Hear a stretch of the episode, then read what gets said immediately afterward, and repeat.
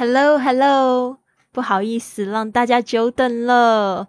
这个环欧旅行播客的制作比我想象的工程还要浩大，所以又晚了一个礼拜播出。首先，先感谢所有正在等待的听众们，谢谢你们的耐心等待。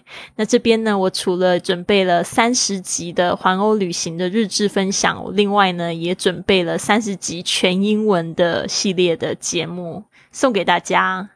那这边如果有持续在关注我 podcast 的同学，甚至有听过我这个 Fly with Lily 英文播客的同学，可能都知道，我人生最大的后悔就是，当我想要带我妈妈出去玩，当我想要好好照顾我妈妈的时候，妈妈却永远的离开了我。所以后来我的人生，其实我是尽量不要让自己拥有太多的后悔。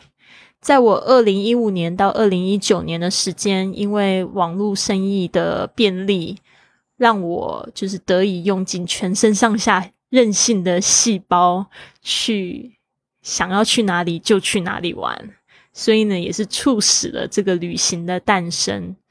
那今天的内容就是会讲到我是如何用两个月漫游欧洲十二个国家的。在节目的一开始前，我都喜欢先送给大家一句格言。这句格言是这么说的：“The only trip you will regret is the one you don't take。”你唯一会后悔的旅行是你没有去的那一个。“The only trip you will regret is the one you don't take。”您现在收听的节目是《Fly with Lily》的英语学习节目。学英语，环游世界。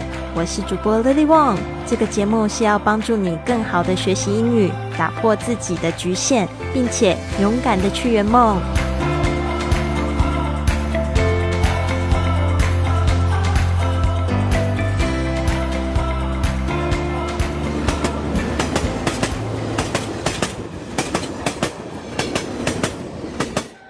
欢迎来到 Fly with Lily 的播客。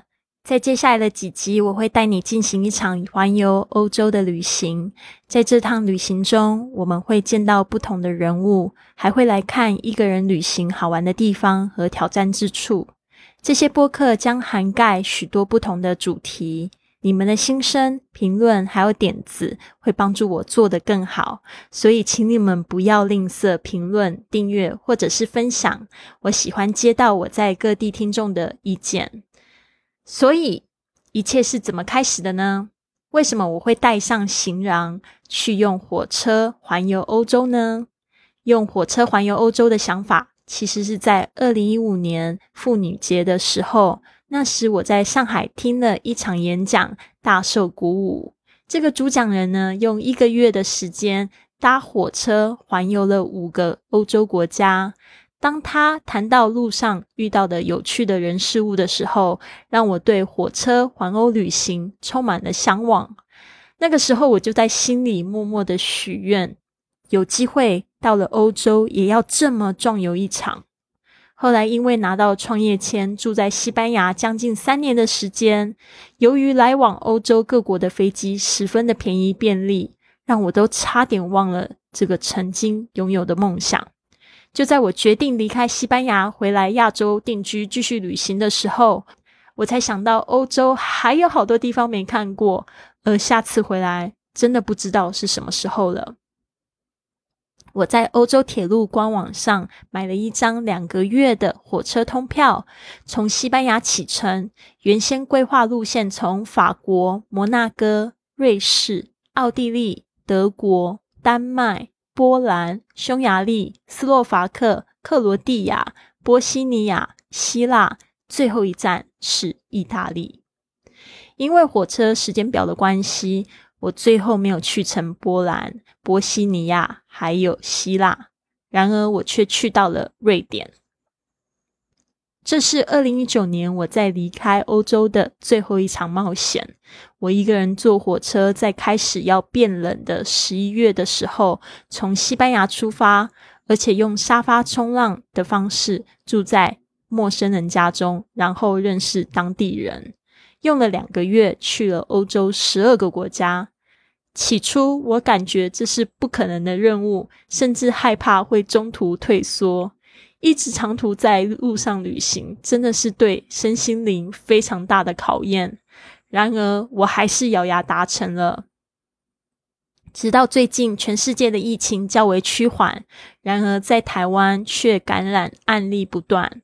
我搬到了台湾山坡上的小村子，得以静下心后，我才开始用英文写下了这个火车环欧旅行，还有沙发冲浪的故事。然后再请我的英文老师 Oliver 协助修改，我再自己亲自翻译而成。所以，听众们准备好一杯你喜欢的饮料，让自己坐舒服些，绑好安全带，因为呢，我们即将和 Lily 一起到欧洲进行一场奇幻之旅。